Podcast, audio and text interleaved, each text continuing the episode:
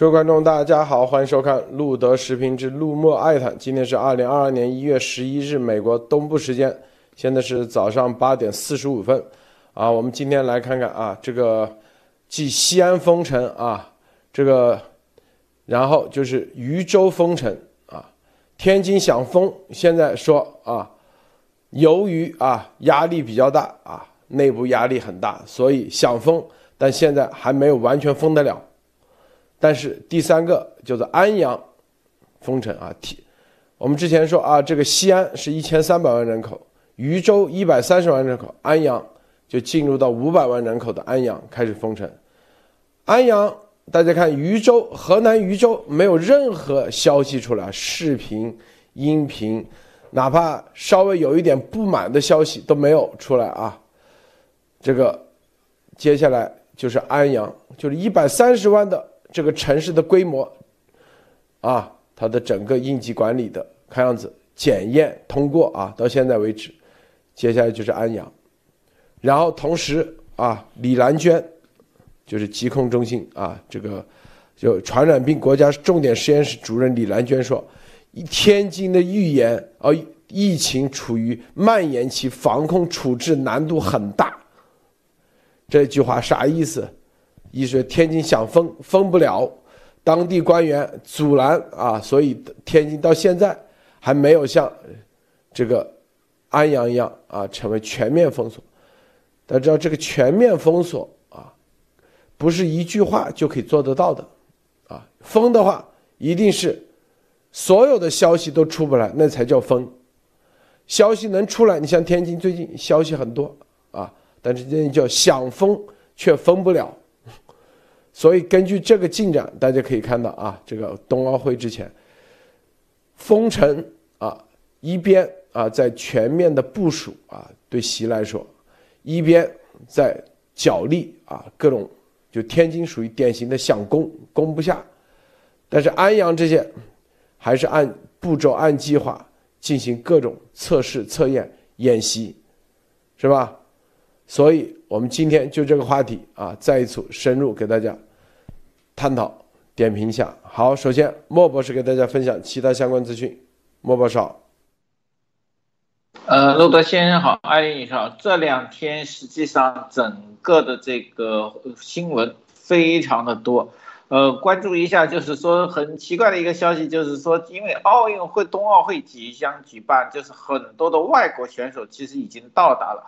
但是奇怪的是，其中有一个德国的反兴奋剂机构，周一的时候强烈警告，他不是通知，是警告参加北京冬奥会的所有运动员不要吃中共国提供的肉，以免违反兴奋剂规定啊！这里面其实很有意思，作为一个兴奋剂机构，而且是强烈警告并且不吃，这说明什么？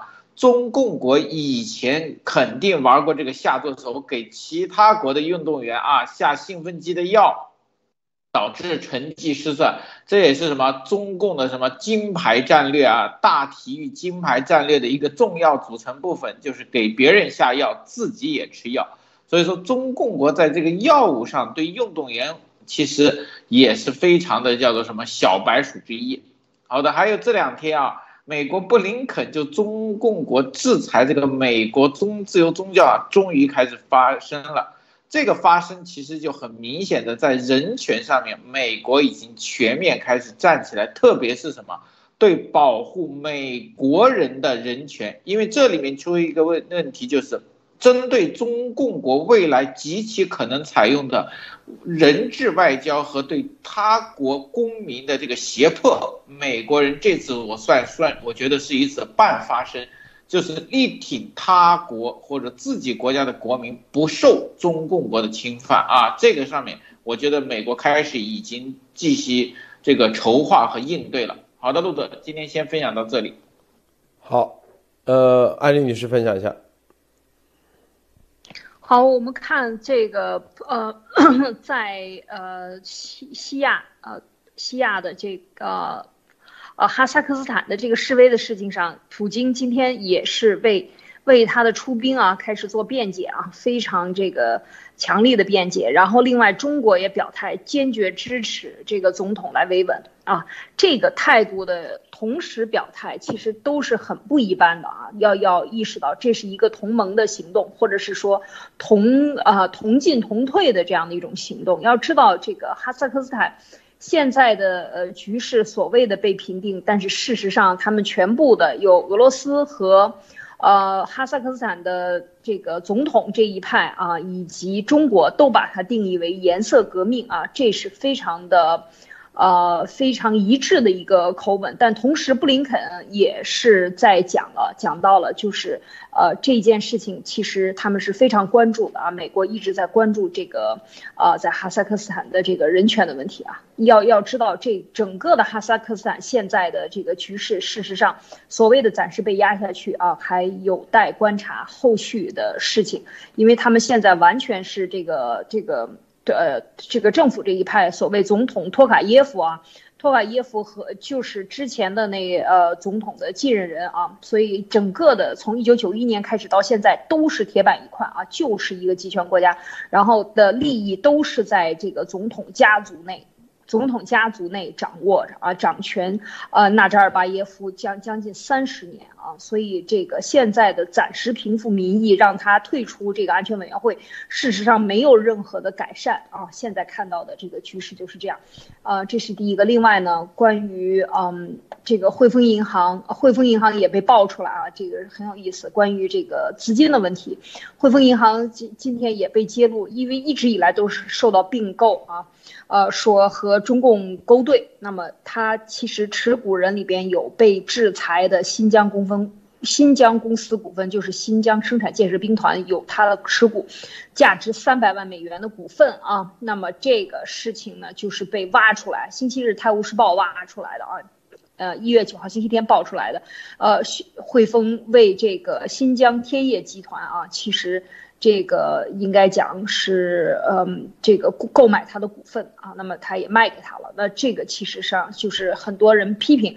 那另外呢，美国的呃卢比奥议员啊，也对这件事情进行批评啊，就是说对和中共国追求利益和这些企业追求利益，到底现在是追求人权自由？还是为了钱放弃人权和自由民主啊？这个现在成为了真正的这个在与经济对抗当中啊，大家都在争锋讨论的事情。而新今天，啊，加拿大的这个选民的和加拿大民众的一个民意测定啊，就是大部分的人民都支持，就是在人权与经济的呃两个事情在选择的时候，自由与经济的时候要选择自由啊。这个其实也是呃一些。啊，在目前出现的这些大问题上啊，特别是对中共新疆问题上和新疆，当然三十个新疆省啊，都出都是有同样的问题。那在现在这个问题上，到底与不与中国合作，要不要脱钩的问题上，基本上现在是一面倒啊，都要站到自由与人权这一边。好的，路德。好，我们看啊，这个渝州啊，这个宣布封城了，说发现了四八十四例啊冠状病毒感染，啊八十四例。然后说，是什么防止奥密克戎毒菌株菌株的传播？然后啊，然后同时，现在郑州啊也即将封城啊。郑州说郑州已经做好了封城前的准备。你看这郑州啊，郑州在这里，我看啊，这是安阳的啊，安阳刚才许昌啊。郑州这都做好了各种封城前的准备啊，然后啊，我说郑州，你看说这个红码黄码，然后做好了孕妇绿色通道孕产妇，然后准备了五千个啊五千个隔离用房隔离用房，预计今年四月份建成投用 投用啊，然后在进口货物疫情防控方面实现五个零，这个安阳这俩这五百万人口。五百万人口，大家看啊，这个安阳的市委书记叫做袁家健啊，在二零七月三号，二零二一年七月三号，刚刚啊接任这个之前的这个接替啊李公乐啊任安阳市委书记。这个袁家健是从哪来？是天津来的啊，长期在天津担任官员。是从天津市虹桥区委副书记、区长啊，到二零一九年的时候还是，然后突然调到这个安阳市做市委副书记，然后二零二一年啊接任安阳市委书记，这就有意思啊，是不是？而天津的情况是啊，说安阳的病毒是来自天津啊，这不就有点你这个市委书记是来自天津是吧？而天津。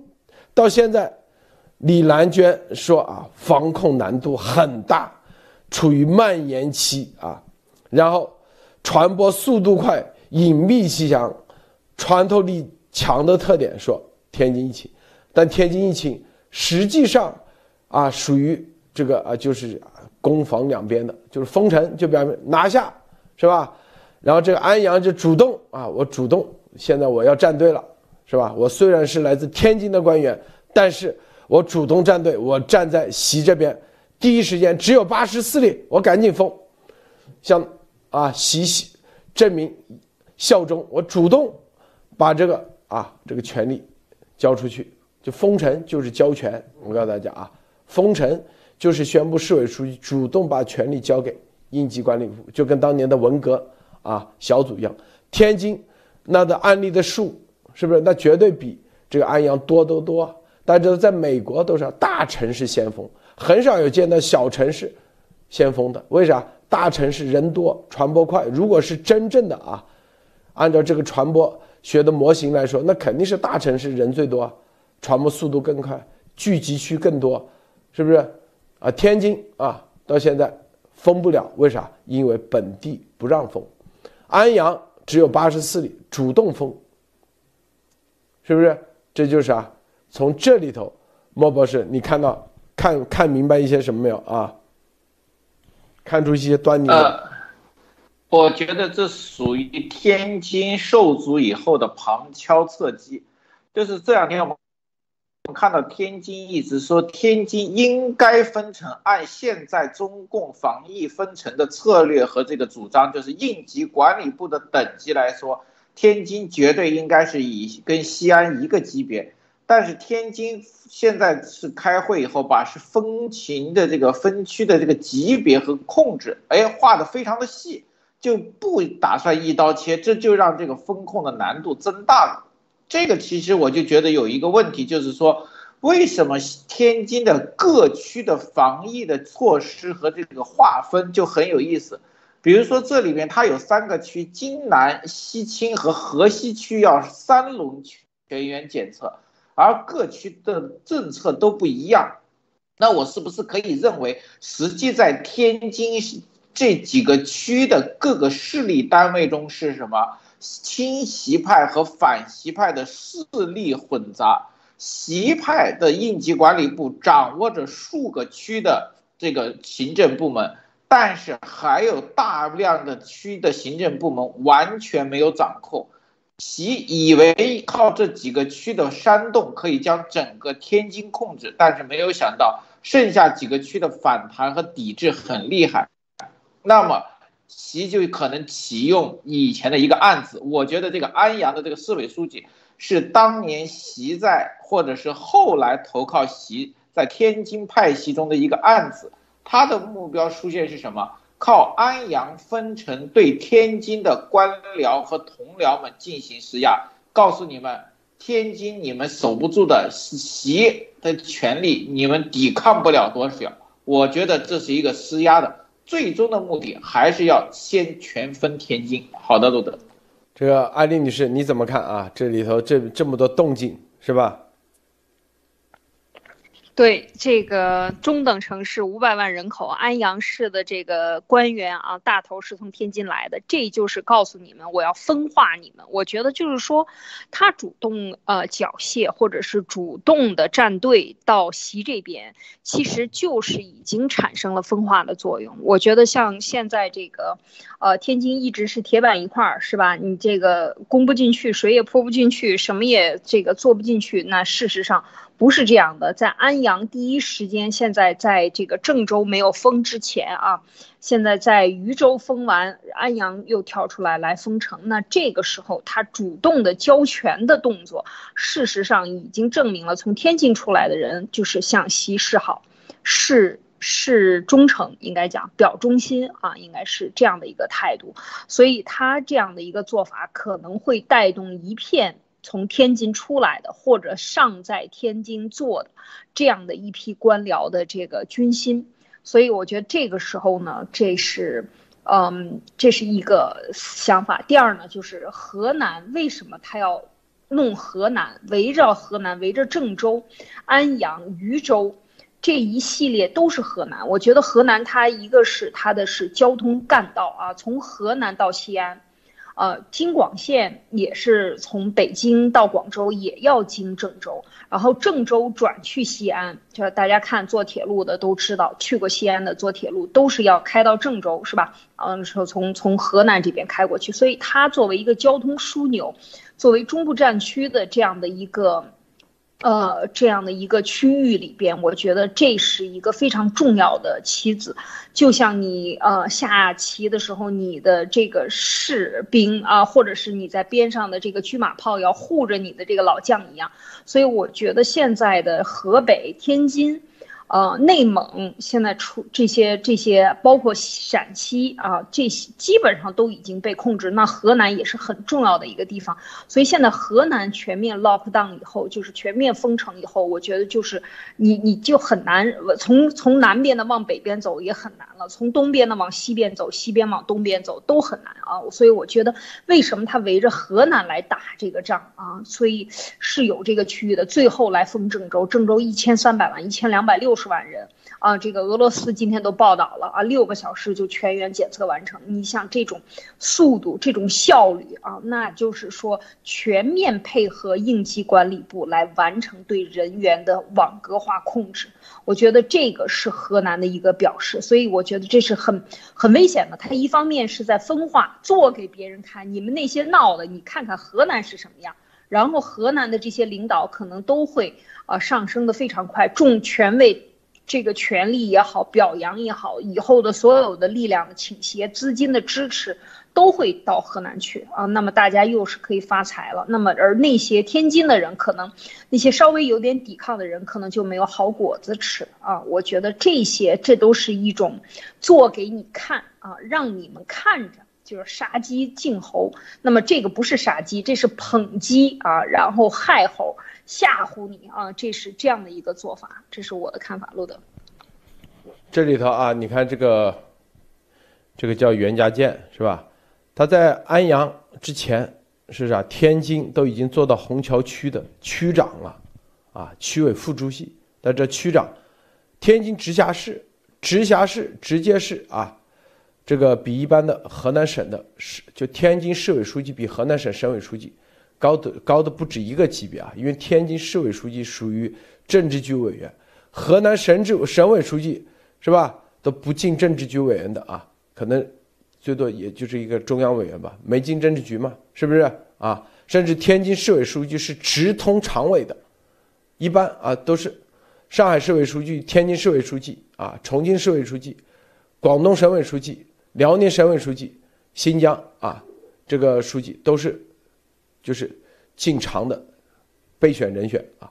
但河南省委书记，你要一般要走几步路啊？如果河南省委书记先得到，是吧？先得到广东啊，比如像李长春啊，或者像李克强到辽宁，就是先进政治局，然后再进。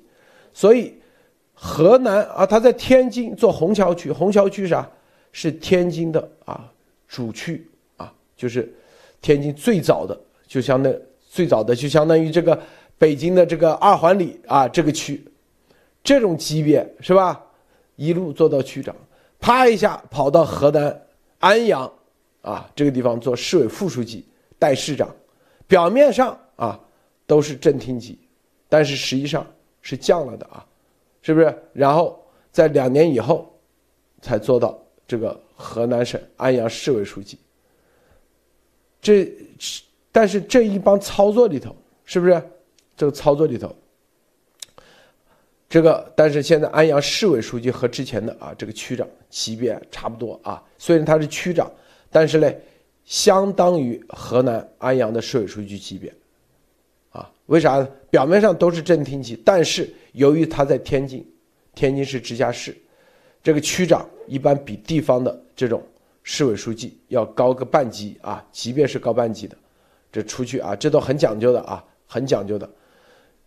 但是在这里的操作里头，你看他为啥啊，要转到这个河南去？那这是不是河南肯定是这个习早就已经已经拿下的地方，是吧？拿下的地方，那可见啊，在这里面，这个袁就是这里头不简单啊，袁家健，袁家健绝对不简单啊，在这里面，所以所以啊，大家看啊，这个安阳的这个封城啊。你看，十一月，啊，还任郑州市副市长，啊，你看到没有？在二零二零年，袁家健这个一九二二零一六年这前后有些有些冲突啊，啊，在这里是天津出来的，那上面你看是不是天津？在这里啊，主要看这里，二零一七年任天津市虹桥区委书记、副书记、区长。所以安阳的封城啊，跟天津这里有很大的这种关系。我们再看天津，天津这个李兰娟啊，明确说啊，天津是吧？人员密集场所，传播风险很大，然后传播速度快，隐蔽性强，穿透力强，就找了一个国家重点实验室的主任，就是在这方面是院士。就是从科学的角度讲，天津疫情处于防控，这句话啥意思？就是告诉天津老百姓的啊，你们这里很危险，啊，如这就是啊，就是天津里头他也有这种这种级别的人啊，在那里安抚民心，告诉啊，没事没事，咱这里是吧？虽然虽然那个啊，咱这里啊，天津啊，各方面。属于啊，天津市委书记啊，天津市政府正在控制中，防控一点问题都没有啊。但这边呢就吹风说啊，你们这里传播速度快啊，然后你们这里隐蔽性强啊，主要是在学校啊这里头地方都是人员密集场所，攻的就是老百姓。这话一传出去，老百姓肯定反过来说，是不是？你这个天津市政府啊，这个李鸿忠到底哪个话是真的？你是不是在隐瞒？攻的是这一点。你看，这就是，这就是啊，这就是这个病毒这块超限病毒战里头，他怎么打？方法很多啊。你看，中国计划之生物安全计划，当你这就跟搞文革一模一样。有的文，你看文革有的时候。啊，在文革时期，这个省委书记，当地的力量很大的时候，就发动老百姓啊，就是文革的红卫兵上去。你攻不下的时候，就红卫兵在那里天天闹事，闹完以后，省委书记、省长啥不得不下台。这个打法太像了啊！李兰娟在旁边吹风，但是天津意思说我们现在可以管控。啊，这就是给天津本地的老百姓啊造成人心惶惶啊！你看这个国家实验室的主任都说了，天津啊防控处置难度很大，并且说安阳的病毒主要来自天津，意思说我们安阳，你看河南安阳地区发现了天津关联病毒，都是从天津返回安阳的在读大学生。这啥？说白了，你安阳很可能跟天津有关系，啊，把你天津外输出的官员啊，全部一个给你斩断。你看，说在天津已经流行了一段时间，这句话说的，这暗藏的意思多么明显啊！莫博士，是的，这个意思，我觉得李兰娟说你们不行了，分吧。然后天津说没关系，我挺得住，不用分啊。现在就是博弈，双方就在这个地方打仗，而且这里面我觉得有一点可能是西安传出的负面信息，现在让天津派占有一定的优势，就老百姓看到西安的这种情况，老百姓骨子里。也不愿意分成，所以说现在这个齐派想应急管理部分天津，非常非常的有阻力。为什么？就是前一阵子这个演习并没有到位，天津我们就说过，天津的实战过于仓促了。这里面我再多说一个袁家健，我在这个自中共的这个地方领导资料库里查，这个人其实从零四年到一六年。一直是区的什么副部长、副局长，说难听一点就是什么没有发展潜质的，搁置了将近十几年在副局级待遇啊。但是二零一六年开始到一九年，马上提为副区长、副书记、区长，然后二零二零年、一九年才到河南安阳，但是今年啊，去年去年七月才从副书记转成市委书记。感觉是突然搭到了某个快速电梯啊，这里面就很意思了，有意思了。这个快速电梯，我感觉在一六年之前，他属于天津派系里面混得郁郁不得志的人，但是，一六一七年之后搭到了可能是习派系啊，开始对他有所栽培。现在到了安阳了，到了安阳这个节骨点上以后，突然那边发现。天津不给力，那么就要寻找天津出来的官员啊，对天津施压，那么他就出来了。我觉得他属于什么？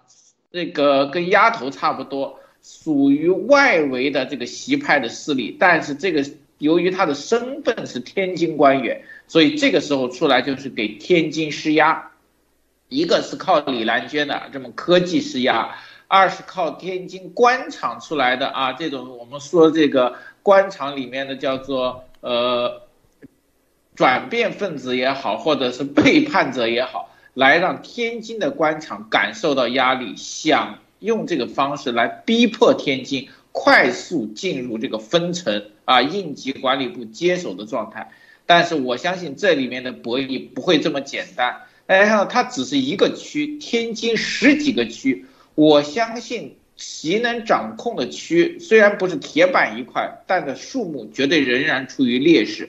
这一点啊，就要其实我更看重的是反习特派和天津派系对这个命令能死扛多久，会用什么方法应对。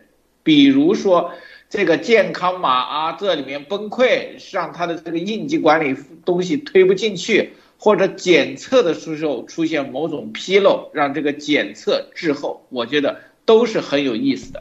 好的，路德。还有一点啊，很多人说，哎，咱们前两天不是说天津封城了吗？我告诉你，现在封不封城这个概念，最高话语权在谁手上？习手上。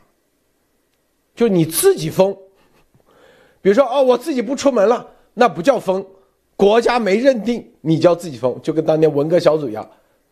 现在啊，国家认定你这代表文革中央小组。你自己闹革命，那不叫闹啊，那叫胡闹。中央给你发的才叫闹。这啥？就是天津，事实上啊，已经很多都已经封了，是市政府、天津本地力量封。习说，那不叫封，只有咱们的队伍进去，那才叫封。啊，所以大家是不是很奇怪？对，李兰娟在这里。说白了，现在就谈啥东西。李鸿忠，啊，跟习肯定说，啊，我们自己封啊，是吧？你们就不用，就跟上海一样啊，自己封，你就别来人了。好，他说白了就是得让应急管理部加上联勤部上去一起封，封是啊，就是在这个特定的时刻，所有的。行政命令所有的权利是交给应急管理部。交啥东西？我告诉大家，第一，你知道，在政府就跟公司一样，第一你得交公章、权利章；第二，你的财务是不是？说白了，一个体系啊，就是所谓的白衣负债；另外一个体系就是到当地，啊，所有的利往的账账务，是吧？全你的市政府的章，这就是为啥文革小组进驻是干啥？文革小组进驻接管，什么叫接管？接管就是这些，啊，你的组织权、人事权、财务权这些东西啊，往那一交，好，那就开始国家认定的开始封城了。我们认可你已经在封城，至于啊，主动配合，反正只要宣布封城了，反正多少天之后一定是零达到了标准，最终是零。是不是？然后，在在在这十几天啊过程中，是不是有的人就就一个一个章就可以叫别人过来进行各种是吧？以什么纪委名义就开始谈约谈了，啊，交代了配你不配合是吧？就直接公安上去就抓人了，本地的力量，所以这就叫封城。所以很多人说啊，路德的节目之。这叫这种矛盾更体现中共这里面啊，在天津的这种角力。大家看到没有？上海几千万人口从来没封过，为啥？难道这个病毒到上海就自己消亡？不可能，是不是？习知道他拿不下上海，他知道上海不可能把这个章那个章交出来，他只能去当上海市委书记，但不是市政府。市政府所有知道啊，财政厅都是财政。啊，都是直接市政府那个，虽然啊，市委书记有这个有直接干扰权、干涉权，但是当你是控制力到的时候，市委书记就可以影响市长。但是如果控制力不在，那市委书记也就是一个挂名而已。啊，你去看看啊，所以你像最早有本书叫王什么写的，那叫《国画》那本书，啊，空降到市委书记，由于本地的啊县委书记、县长。根本不配合，这县委书记干了两年，啥也没干不出来，啊，调个人也调不了，抵押公安局局长也不听打的，是不是？所以你看这个天津的事，就是很典型的啊，这边在吹风啊，施加压力，说你这都是小学生啊，中小学生，是不是？然后老百姓可能因为已经被洗脑嘛，就要求封城，封城，甚至。啊，要求这种舆论上施加压力，然后呢，天津市政府说我们已经封城，但不算啊，你这个封城不叫封，啊，是不是？然后接下来就是你主动缴械，缴械投降，这个这就是前几天攻天津的时候出现的，啊，习已经转换策略，想一进去那边不让你进，啊，天津那边先。传很多东西出来，老百姓的恐慌，啊，老百姓买菜是吧？然后再传播出是吧？这个马已经乱了，啊，传传递出来，就说你来封封的结果，你天津可能乱成一团糟，啊，就是各种人道灾难全出来了，你封不封嘛？你接不接？接的话行，往外面一挡，赶紧先。啊，他知道这个天津内部有人在搞鬼啊，整个压力比较大，因为你要么你来封，让你接管接管，如果你在这很多方面不配合的话，这个接管的结果它就会造成甚至民变啊。中西很清楚，所以啊，停住，先暂时啊，西啊那边自己是不是？因为对天津市来说，天津市政府，它也是一样的管控的，他想放出来就放出来，想不放出来就不放出来，它有一定管控力的。但是具体的管控的啊，管控的点，如果你不能掌控的话，就算啊你说应急管理部去接盘的话，它最终也只是啥背锅侠。大家都很多知道，应急管理部的人也不敢进去。进去的话，啊，万一啊造成舆论上的控制不了，啊，各种甚至制造出很多事端出来，他都吃不了兜着走。这个艾丽女士。是的，你看这个呃李鸿忠啊，这这个动作有多快，有多迅速啊，就是说。呃，罕见的在星期天的凌晨啊，星期天就是星期六晚上，星期天的凌晨一点召集防控的这个会议，全面分析，然后呢部署，然后这这个星期天清晨起全市的大规模的这个检测，然后还有一点啊，就是说，就像刚才我们讲到的，为什么四百公里以外的河南省安阳市，这个毒株可以从天津去到那儿？而到不了北京呢？一百五十公里嘛，为什么到不了北京？因为李鸿忠他在控制的时候，还要采取迅速果断的措施，全力阻断疫情传播。那么这又成了一把双刃剑啊！就是说，然后其实事实上，整个天津到北京的路、铁路、客运车站、高速路口设卡，全面都是不允严格控制进京。但是你你路德，你知道这是什么？什么动静吗？这等于就是，你北京也进不了天津，天津也出不去北京。你们就为了保卫北京的冬奥会进行，但事实上等于他就把他把这个交通路口给管控起来了，这了不得啊！这是一个非常重要的一个高招，高招就是说，对了，你想想为什么刚才路德讲说这个习，你看他得缓一缓。直接先去弄安阳吧？为什么？真给你弄急了，一百五十公里，你这边路一一封，第一码头所有的货出不去了，天津码头；第二，重要的联络人员的往来给你切断了，铁路、公路、客运站啊，你想一想，全部都给你封了，剩下就是坐飞机，天津到北京没法飞，是吧？一起飞就落地了。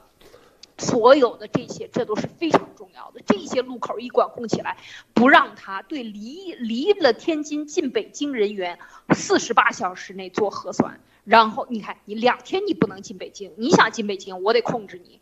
所以你看整个这一套操作下来，你看李鸿忠很厉害的，星期天凌晨一一天，对，非常厉害。我就用这个同样的事情，这是一把双刃剑。所以你想搞天津，天津反过来搞你一刀，你害死你了，那你北京吓死了。这一百五十公里，那真的就是半个小时就到啊，那这是非常危险的。所以我觉得这个，这个就是说，这在这一次天津的这个动作中，确实是啊没控制住，所以就是让李兰君、李兰娟出来说话，说这个这个没控制住，这病毒没控制住，还得继续控制，还得继续施压，看到了吗？所以我觉得这个是非常诡异的啊，路德。对啊，这个刚才啊，因为很多北京的很多物资啊，都是从天津港出来。说白了，李鸿忠就说啊，所有去往北京的我说了算，那得憋死多少北京的这些公司啊？有些北京做生意的啊，这这，因为天津最知名的就是那些所有的汽车啊，所有的那你去买所有的车都是从天津港出来的啊，车啊，什么进口车。百分之多少都是天津港出来的，还有很多货物，这个北京不就卡死了是吧？啊，这一招，你看这就是在博弈中啊，在博弈，就很奇怪啊。这个这个安阳啊，按理说安阳很大嘛，总共才五百万人，然后同样面积啊，是吧？这这个人口密度，北京肯定比安阳多，天津和北京半小时就到，居然北京。都发现不了啊！安阳第一时间封，这很很矛盾嘛？大家看没有没有啊？说白了，这个所谓的封城，这个数字，他想写多少就多少啊！北京反正死活都封不了，就这意思啊。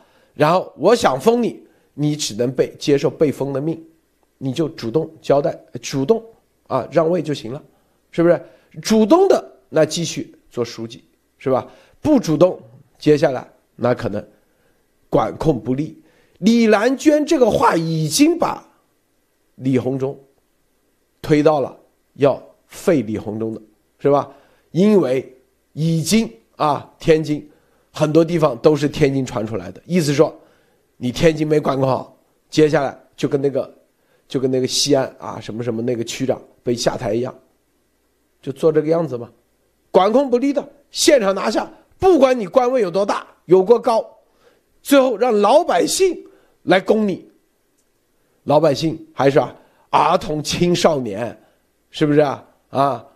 因为啊你家的回头肯定有各种社论，是吧？病毒是吧？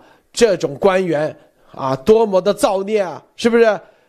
拿孩儿童青少年的命不当命，学生的命不当命啊，然后不进行有效的管控，甚至在天津内部还会有一些学生啊，甚至出事。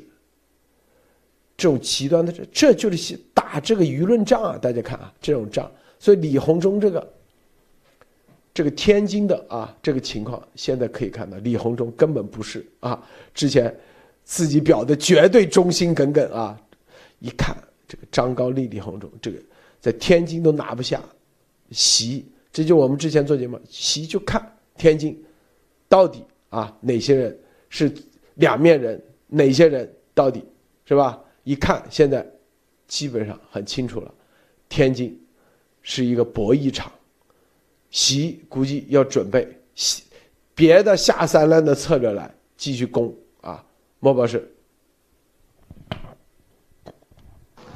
对的，刚才艾丽你是说的很对，而且大家知道，还有比如到一个月就是冬奥会了，冬奥会就必须有大量的物资不停的进入来组织。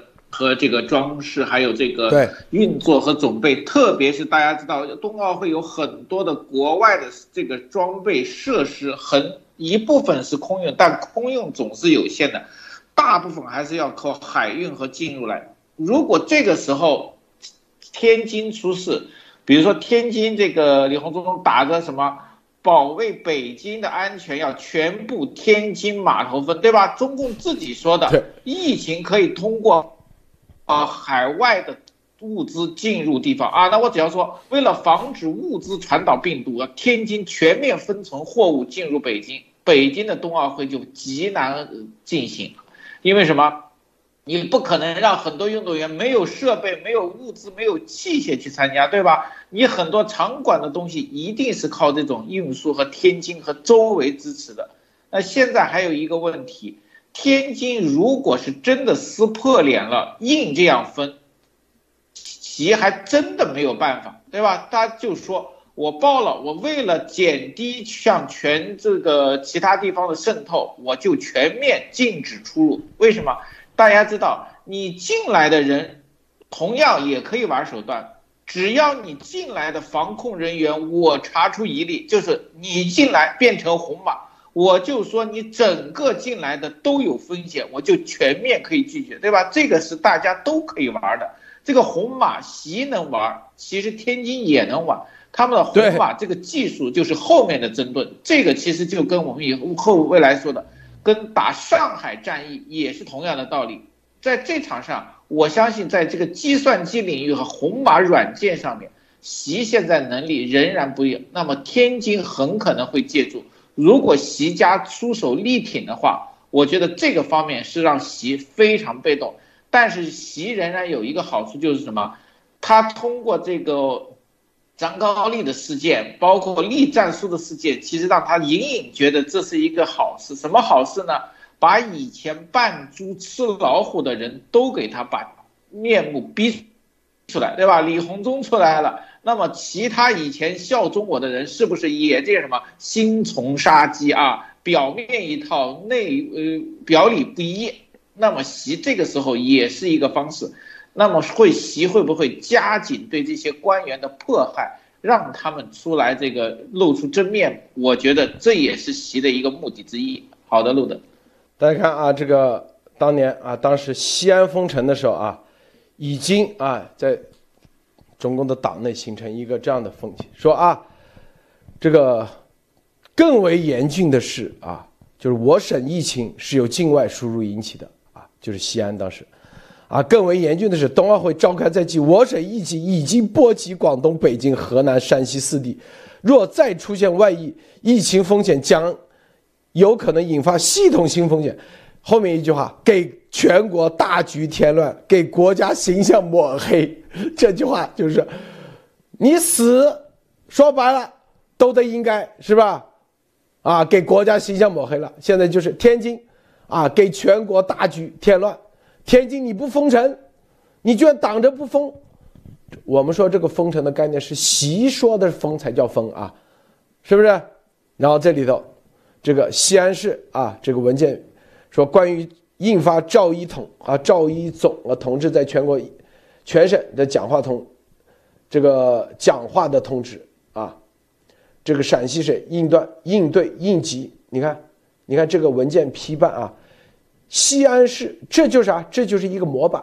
新型冠状病毒感染肺炎疫情指控防控指挥部办公室文件批判，你看啊，首先啊，来文号这些都是文件标题，领导批示，啊，已经没领导了，办公室责任负责同志，你同意请什么什么同志审批啊，然后你办意见啊，然后这里的承办人。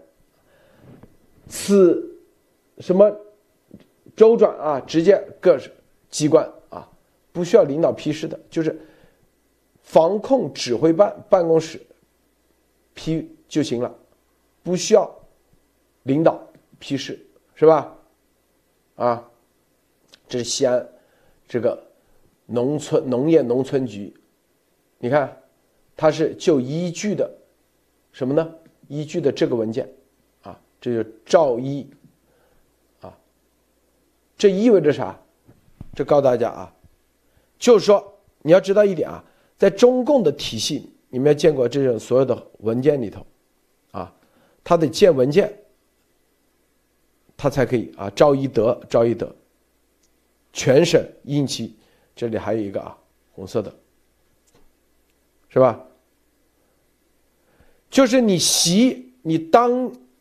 要在一个地市，你要形成你的，啊，你要直接啊发号施令的时候，第一，你说啊，习让我来做的，习会这么傻吗？啊，写一，啊，写个圣旨，不可能，容易被别人拿着手，就是你这样做是双双刃剑，哎，就是很多以前啊，中共体制内经常领导写条子。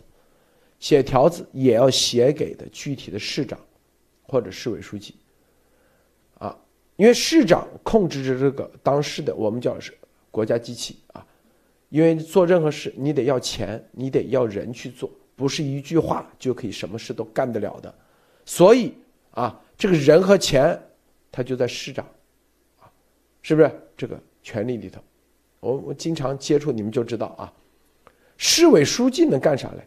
因为，他可以啊开个市委常委会，有的时候他起可以搞定市，就是市长说的事情，市委书记在市委常委会上可以否掉，它是一个这样的管理体系，而市长可以去干，但是市委会可以去否，所以呢，很多市长和市委书记经常合作，而市长呢也不能硬来，旁边有个市委书记，因为还有一个组织权，因为市委书记里头明确都是宣传部。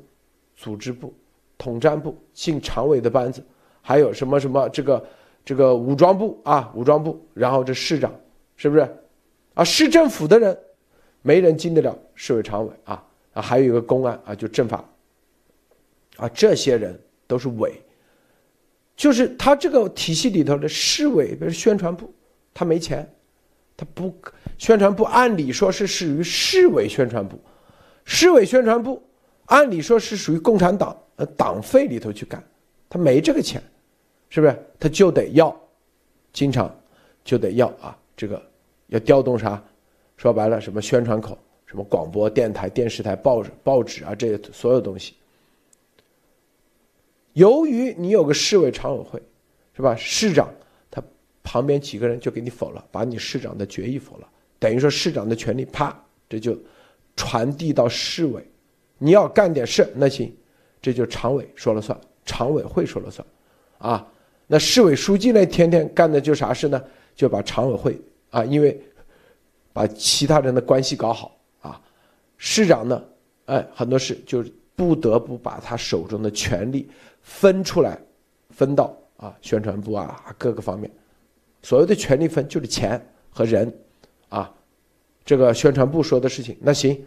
啊，市委宣传部说的事情，那市长那就安排赶紧落实是吧？资金赶紧批，因为为了让自己想做的事情尽快的在市委常委通过，它是一个这样的啊，所以，因为你如果不通过，那你自己做自己做市长，说白了就是捞不到钱，捞不到好处，捞不到好处你就上上不去，所以为了捞这些好处，做一些啊这种面子工程啊。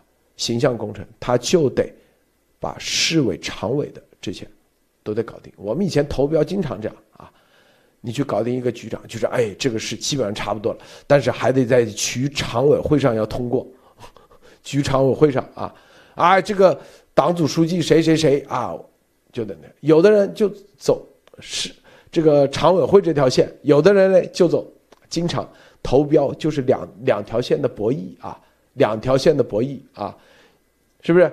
那很多人为啥有的时候这个管行政的啊，最后赢了啊？有的时候管党委的赢了，因为就看这个项目啊，是不是他他是拿来作为筹码的，还是拿来做啥的？反正这就是对对对，市长是李达康，市委是沙金沙瑞金，对，就这概念啊。大家看看啊，就知道。然后啊，刚才你看。就所有的最终，因为动用的是财政的钱，财政厅、财政、财政局、财政的钱啊，然后呢去撬动，而这个财政的钱，这说白了就是一般就是行政官员说了算啊，行政官员说了算。但是呢，你这里现在你看刚才那个文件就可以看到，行政官员直接啊听从啥，就封城这块。直接听从防疫指挥部，就封了，就他用另外一个权利，让你不能动弹不得，就是说白了，防疫指挥部直接用这个东西控制你，让你啊，你呢就拿别的东西作为交换，你手中的权利或者手中的别的事情来交换，就这概念啊，交换到一定时候，啊，是吧？他就让你啊，你这个。啊，比如说啊，你这个农业局农业局局长说啊，这个我这谁，一堆人打电话给农业局局长，农业局长说啊，我都接到二十个，这关系户啊啊，那个之前给他送过钱，给个回扣的，说啊，我这是我怎么突然变红码了？你局长能不能打个招呼？压力所在，他肯定想办想方设法啊，给这个。防疫指挥部的去打招呼，办公室的，是不是？一开始肯定说不行，这事怎么能打招呼？不行，必须得隔离。然后说，哎，他这个是隐形的啊，这叫做假阳性啊是。然后这个招呼一打，实际上就你已经比他低人三等了。然后这里说啊，有个啥事这个农业局啊，这个有个啥事你看能不能查一查啊？这个组织上很关心这个事啊，啊，两年前啊，这个项目这里面的相关的档案能不能啊，这个调一调？他说啊，这个事好说好说好说，没问题，是不是？然后啪一下，那边就转红码了。然后过两天又一个又打一电话，这就是这样，权力一点一点一点，不知不觉，哎，你这个这很多东西就交过去了，就交过去，它是一个这样的过程。大家看看那个，对，就是那个《人民的名义》，其实已把这里头的关系说得很清楚。就中共的体系，它既不是当时文革那种文革啊，当时的那种直接粗暴的，它现在它已经进化到啊，得阴谋诡计比较多啊。这个艾丽女士。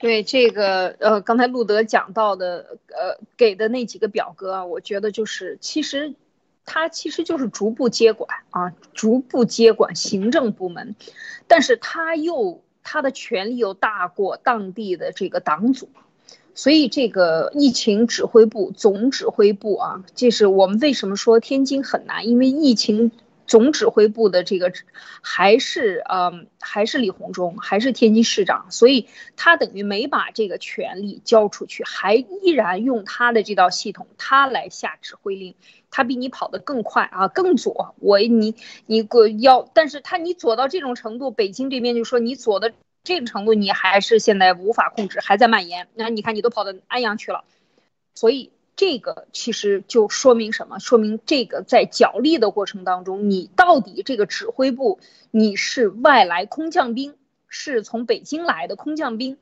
然后在这里边，然后你这边的行政主要负责人来配合，把你的行政管理的所有的每一条线和相关的联系人。都交出来，别人借你当地的这个官员的嘴巴来发号施令，还是说你要自己发号施令？那看来安阳就是已经把这个交出去了。那么我安阳全面配合你北京，北京的过来的这个防疫指挥部过来的，我要干什么？这个当地的官员和全套的这些公务员就替你做什么？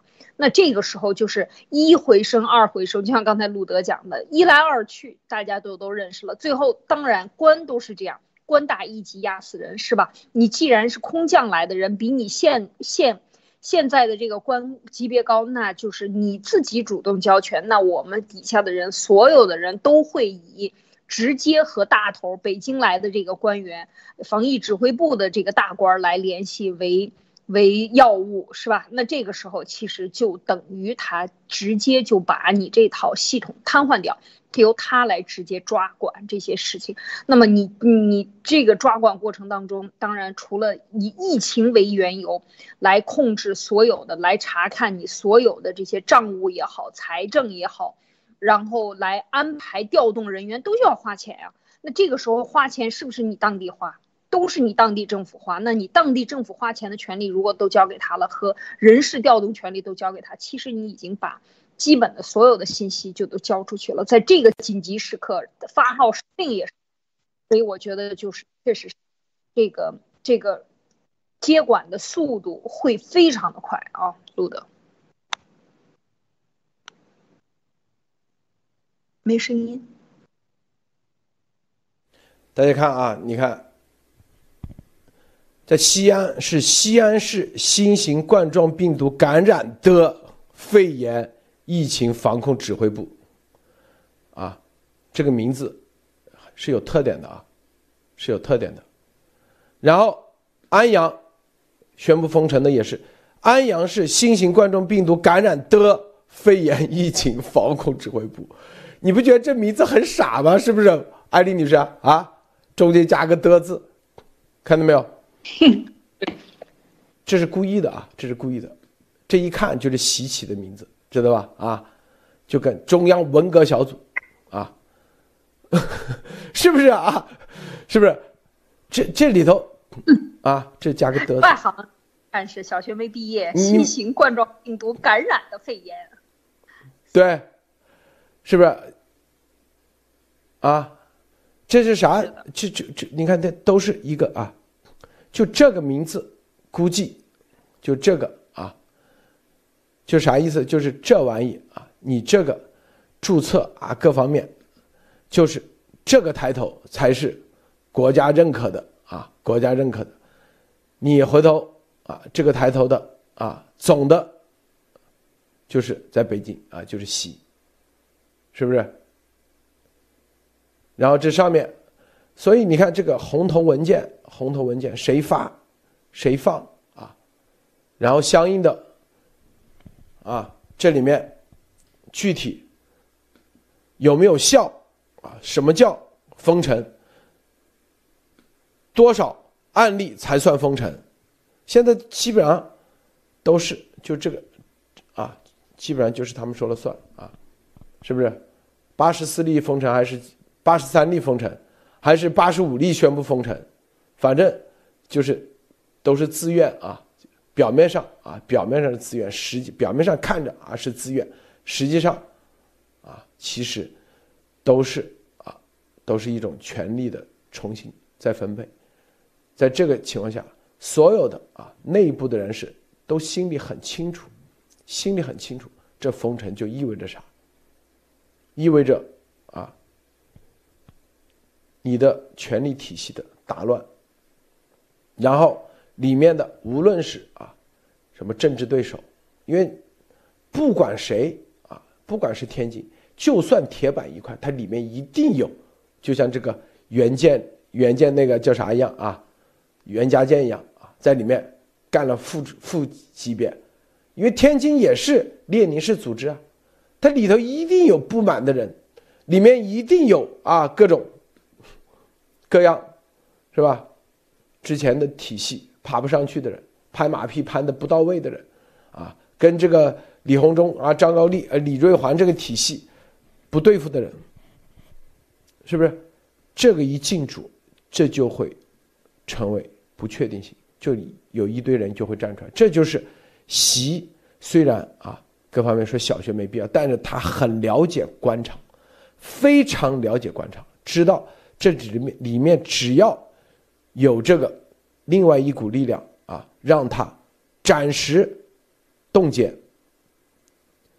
你的权力体系，暂时冻结，他一定会迅速可以重建、重新翻盘。很多，这就是这就是啊，我们看生物安全计划顶层设计，生物安全与国家安全啊，总体二零二一年。四月十四日，总体国家安全观啊，什么成立？然后历史与国家安全、生物安全与国家安全，这上升到国家安全，说白了就啥意思？接下来啊，健康中国二零二零三零规划，高级别生物安全实验室体系建设规划，上升到啊国家安全，那你各地的权利都要服从于这个。是吧？服从于这个国家安全，服从于，但是因为这个紧急状态啊，各地由于各地的立法，这个立法是这样啊，它各地有的，你像上海、天津，啊，它可以搞定他自己的人大，因为它是直辖市，直辖市所谓的就是他自己的立法权啊，他在这个市里头啊，直辖市里面，他如果搞定啊自己的这个人大啊。很多法说白了都按他们思路来一个个列，这个是我早在十几年前我就意识到了。当时，知道这个南方电网啊，南方电网，广底下有广东电网。当时啊，有一个朋友要做一个项目，做南方电网的，北京来的啊。然后后来一了解，说全中国啊，所有的电网，国家电网啊，什么，其他地方啊都是北京。什么李李李鹏家族说了算，说只有南方电网，啊，在广州的广东省的，他们控制不了，就是你在这里投一个标，你到北京找关系没用啊，在广东，广东很多项目都这样，你在北京找关系，当然说没用啊，你北京部长打个招呼，下来到广东不管用，早在啊十几年前，很多啊地铁的项目投标啊啥玩意。北京部长不如广州市啊，你什么一线啊这些，别人什么找到什么业啊什么，这就是啊？这是中国的，就是以前啊这个九龙治水，他造着习看到了很多表面上啊，天天说啊习万岁万万岁，实际上背后实际上他控制不了很多地方，有些特别现在，所以这就是他用这个疫情攻城拔寨。现在，天津、上海啊，那广东肯定他已经拿下了，毫无疑问啊，广东早就已经拿下了，所以就是天津、上海，啊，做这些事。这个莫博士，是的，我现在看过来以后，发现习为什么习家对最早的这个医疗体系和病毒这么的上心和投入这么大。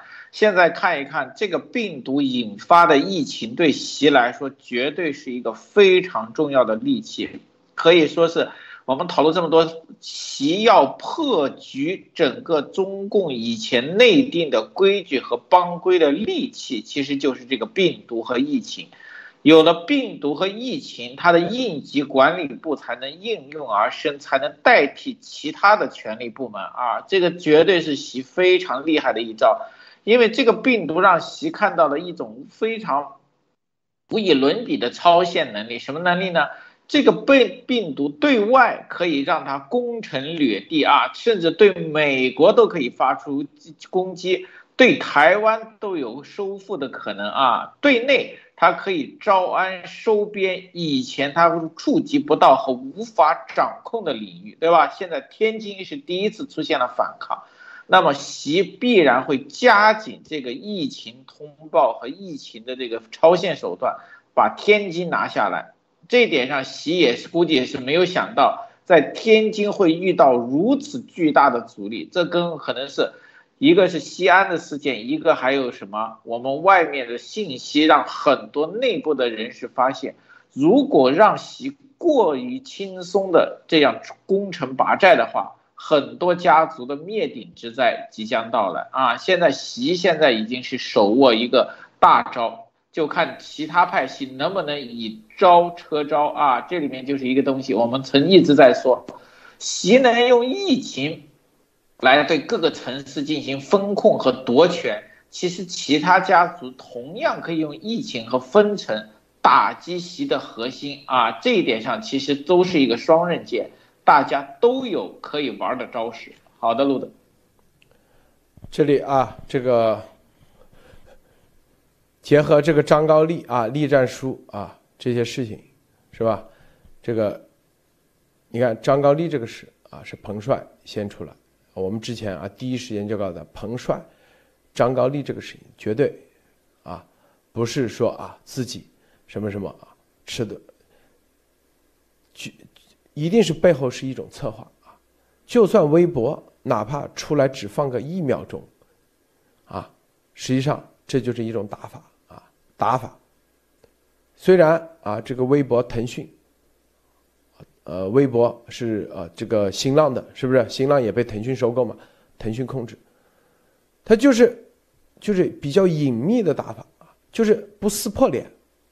如果一直放下去，那后面一查啊。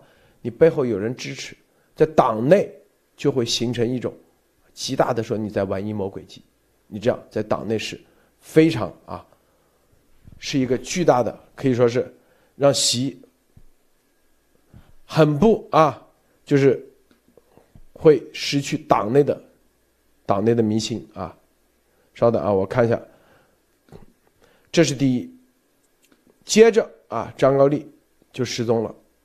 但是在这个情况下，张高丽失踪就没有见了，没见的情况下，然后在海外因为彭帅的事情，一波一波一波一波啊，不依不饶，是吧？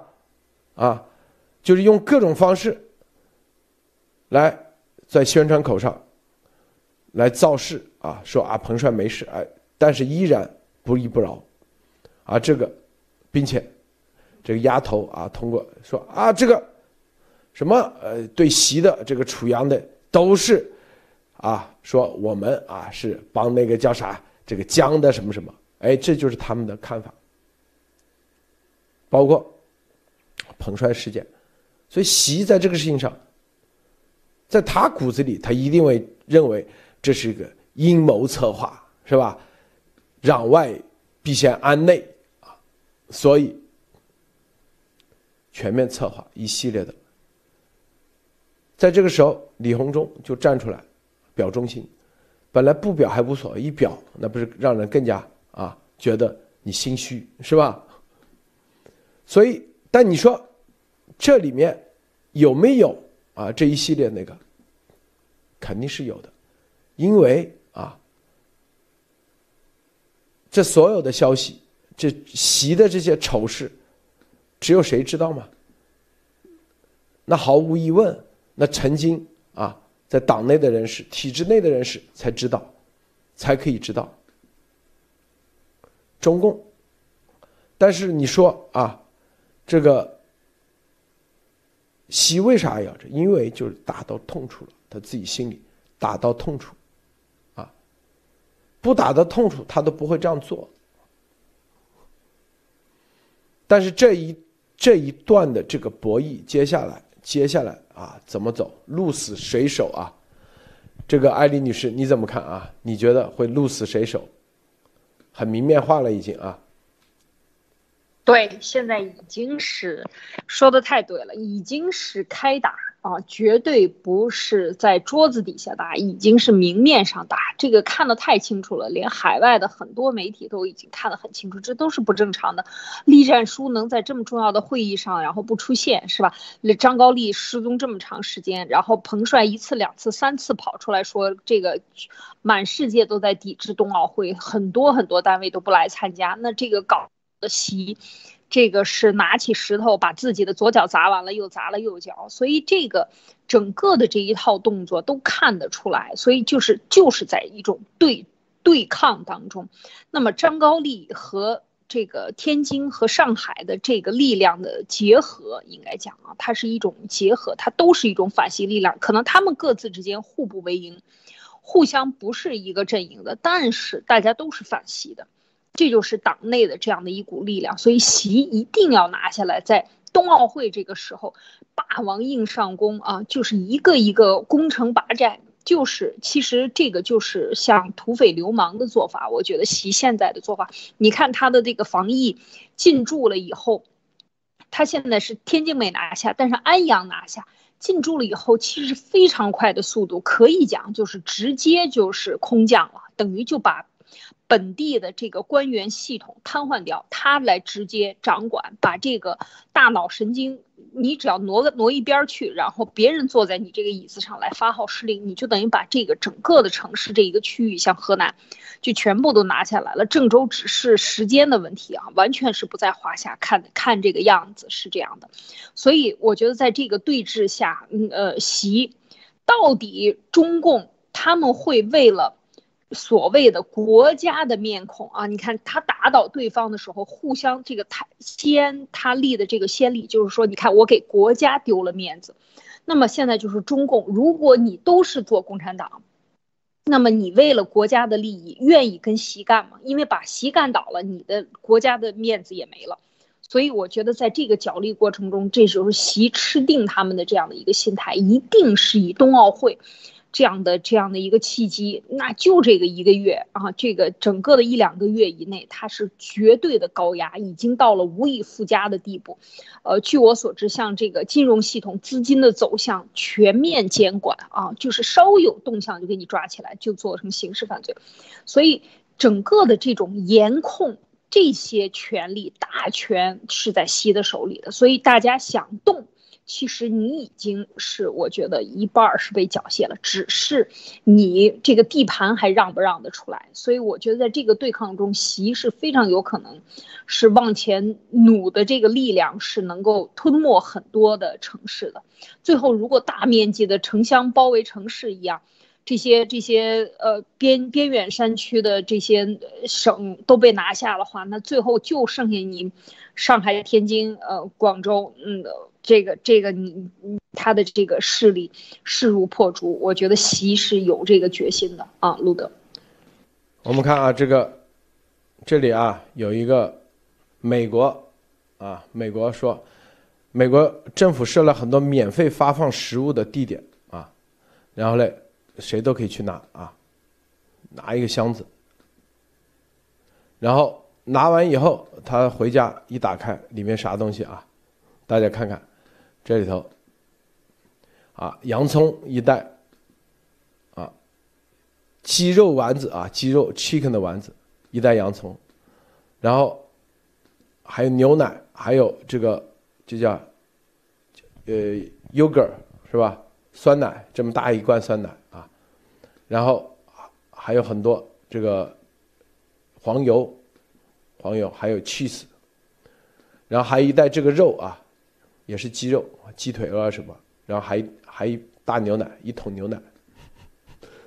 这是在啊，这在美国是绝对不会说啊，你还需要感恩他的啊。你在美国很多地方啊，特别是教会，教会门口每到周末都有发放的，是不是？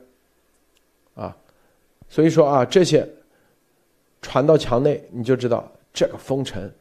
美国不封啊，他都照样啊。美国啊，按照现在一天一百万，也没到这个地步，是不是？所以这所谓的啊，所谓的这个封城，中共的封城，它就是习的，习的啊，就跟当年文革一样，文革小组是一种打法，是一种集权的一种方式。党内的这些人都很清楚啊，心里肯定很清楚，啊，但是这种，他为啥要这样操作？为啥要这样做？这就跟习，我们十一月份啊做节目一个月说的，他的这个习灵是吧？称帝这些东西跟他的整个，你了解完这个以后，你就知道他为啥要这样做。任何挡在他前面的啊。这些势力啊、群体、小群体啊、利益集团，他都要拿下，都要拿下，拿下，最终就是把他这个之前啊，这个所有的做的这些肮脏的事情，以及全部都要掩盖，就是掩盖历史，最终还是。是吧？这个又跟这个楚阳有关系，是吧？所以说，这个毛当时做这么多文革啊，这所有的就是为了毛岸英。等毛岸英死了，是吧？那没办法啊，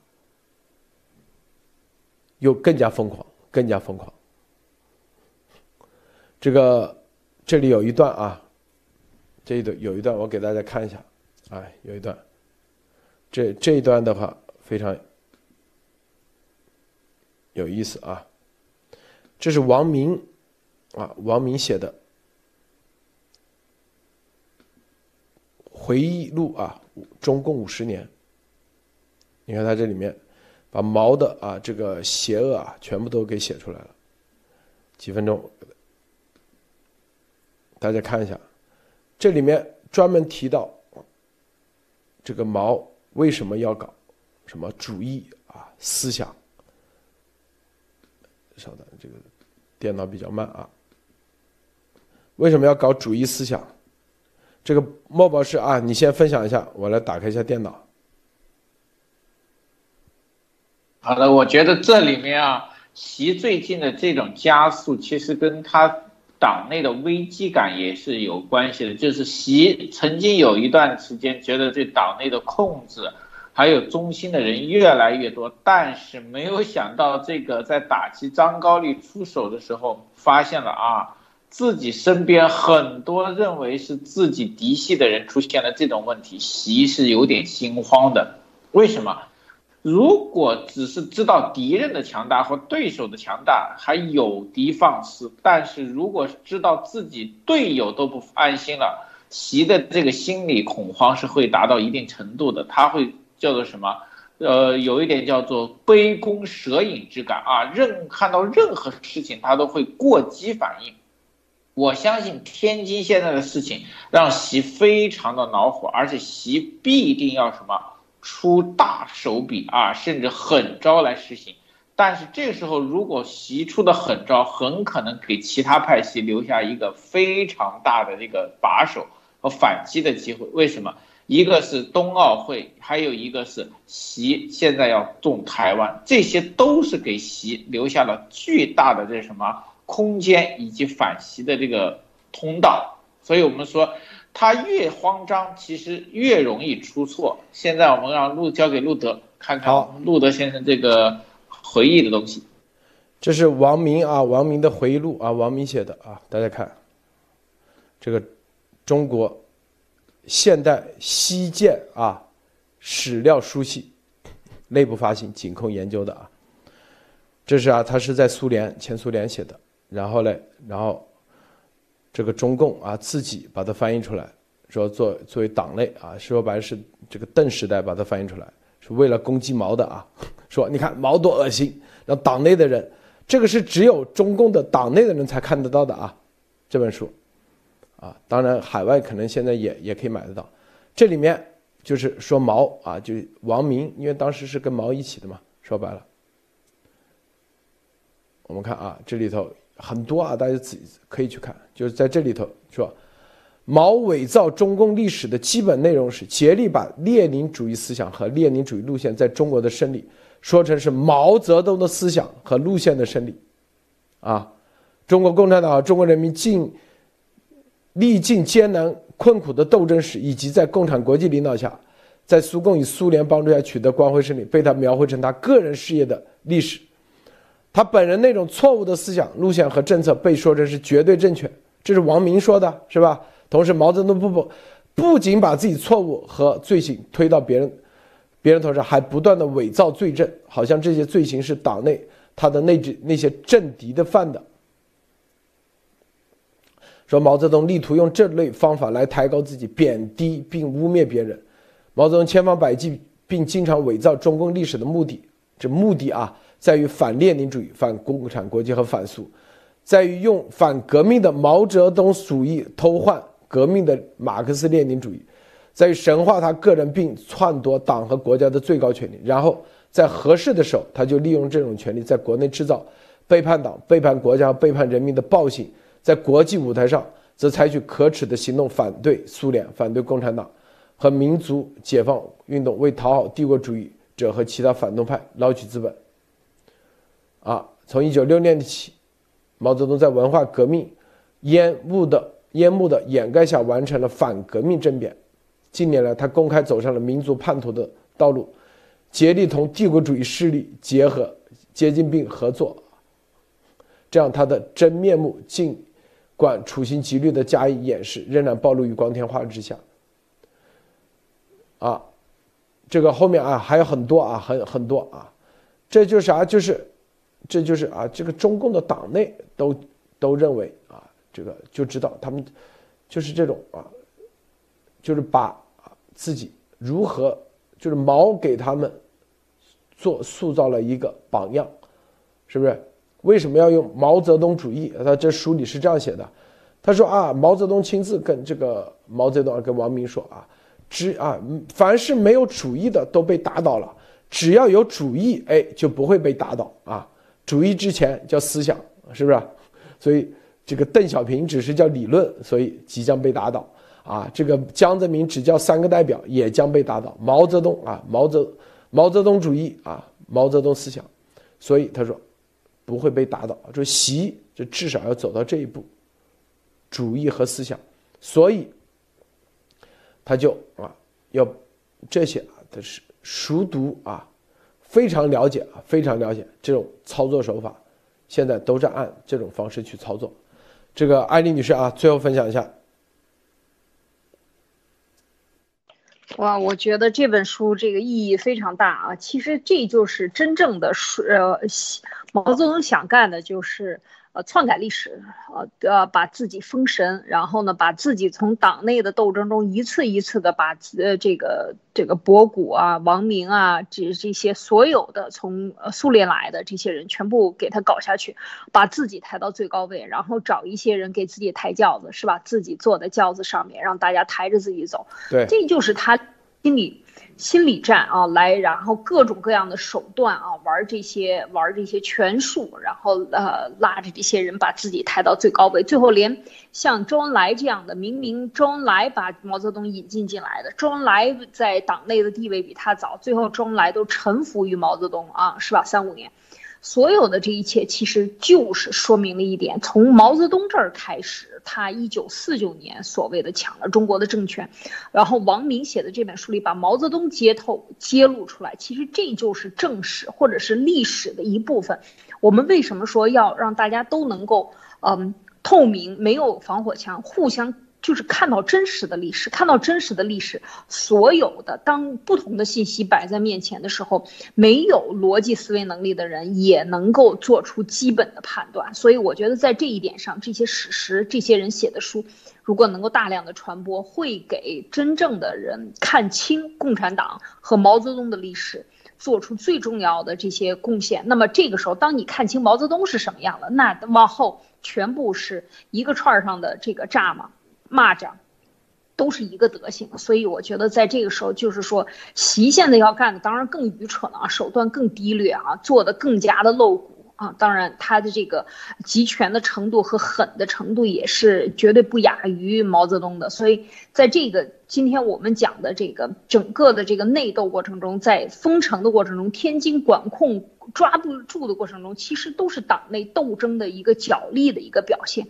那么其实这个要看到现在在奥运呃冬奥会的这个高压下，冬奥会可是从二月四号我们说开幕，二月五号开始比赛。呃，二月底结束，然后三月初又残奥会，整个的这一个半月里边，全面都是冬奥会。那这个时间其实就是习用来对内施压，所谓的攘外必先安内，就是把内部的所有反西派全部一个一个拿下的这个过程。这种高压锅下的这种催化剂下，一定会发生更多的变化。所以我觉得这个其实。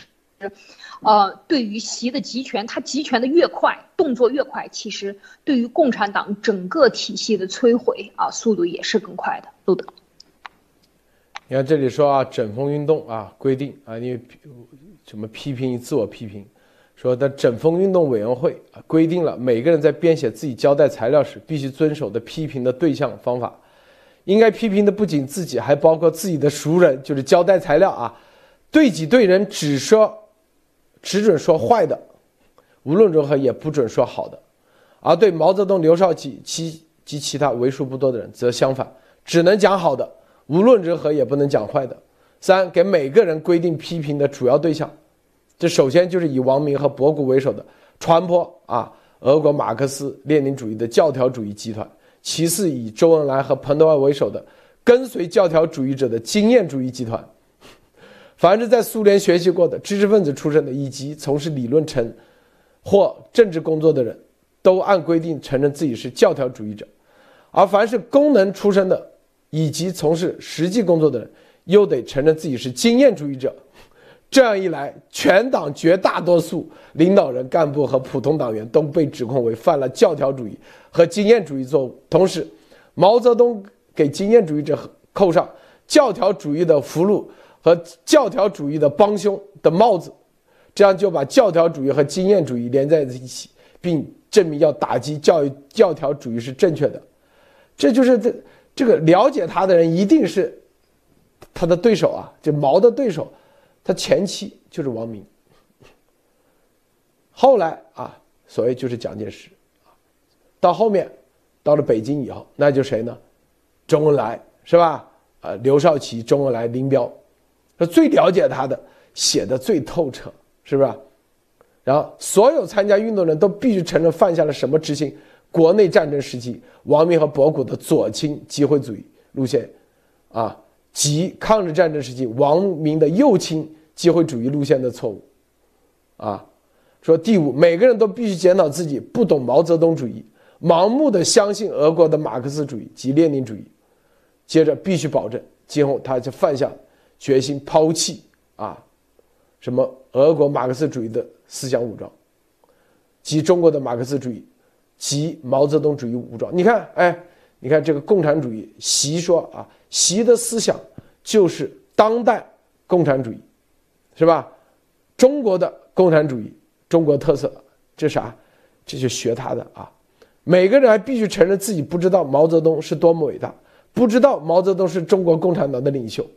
像是自己，像是自己的另一个最伟大的错误，而且每个人今后一定要把毛泽东当成中国共产党唯一领袖，服从他领导等等。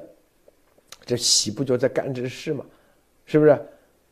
这个丫头，你不你不你不也觉得这这个也是在干这事吗？哎，你们永远不知道啊，丫头的策略是多么的怎么怎么啊？自己在接受采访的时候，堂皇是中国唯一的希望就是。我丫头，我天哪，这都已经到这地步了，莫博士，你看完这啥啊？点评一下好不好啊？结合这个猪头和丫头，看没有？啊，这是这说明一件事情，就是我们当时说这两个小学生不读书，读书少啊，其实你稍微有点冤枉他们了。他们是看书，看的是什么书呢？就是王明的这个书，对吧？属于什么？把当时毛的那些。糟粕的东西全部打包收拢啊！这一点上，他们我觉得是什么？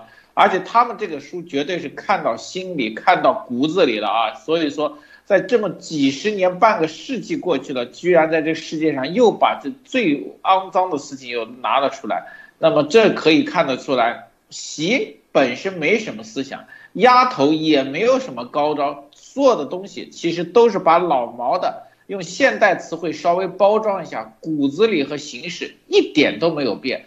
所以说，悲哀的就是中国人这么多年啊转了一圈，又回到了文革，这个我觉得才是最悲哀的。